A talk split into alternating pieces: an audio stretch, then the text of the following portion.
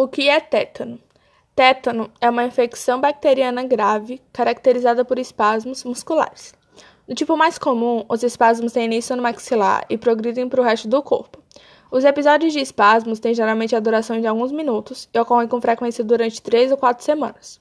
Os espasmos podem ser de tal forma intensos que podem provocar fraturas ósseas. Quando essa doença foi descoberta?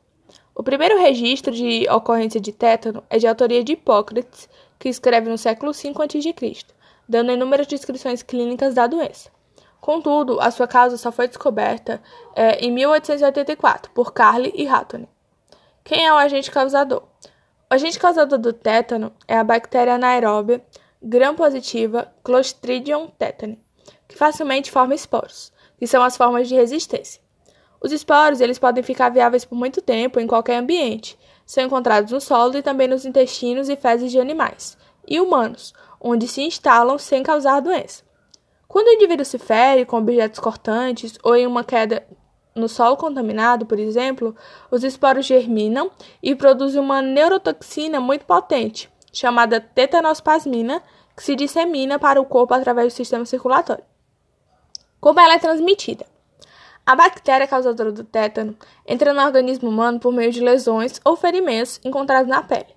Geralmente, ela é encontrada em poeira, fezes de animais e no próprio solo. Por isso, ao se cortar com objetos enferrujados ou lançados em locais suspeitos, é importante procurar um médico. É importante destacar que o tétano não é contagioso, não passando, portanto, de uma pessoa para outra. Quais os sintomas do tétano?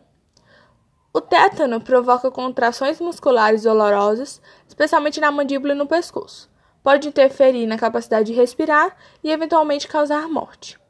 As pessoas elas podem ter no corpo disfunção do sistema nervoso, febre, pressão alta ou suor. Nos músculos podem ter espasmos musculares, espasmos musculares faciais ou músculos rígidos. No sistema respiratório, elas podem ter um episódio de apneia ou falta de ar.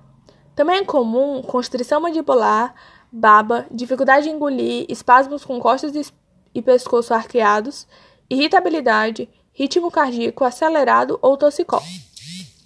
Qual o tratamento utilizado?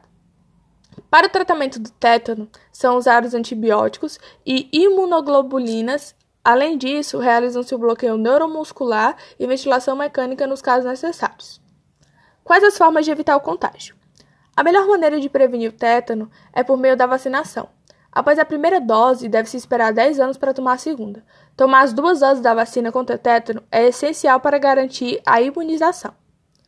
Limpar bem todas as feridas e ferimentos e remover tecidos mortos ou muitos danificados, com detritos. Quando apropriado, pode reduzir o risco de desenvolver tétano.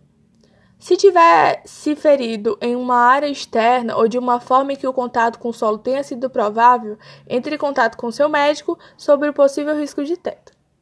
Muitas pessoas acreditam que os ferimentos causados por agulhas enferrujadas são os mais graves. Isso só é verdade se a agulha estiver suja e enferrujada, como costuma ser o caso. É, é a sujeira na agulha, não a ferrugem, que carrega o risco do tétano.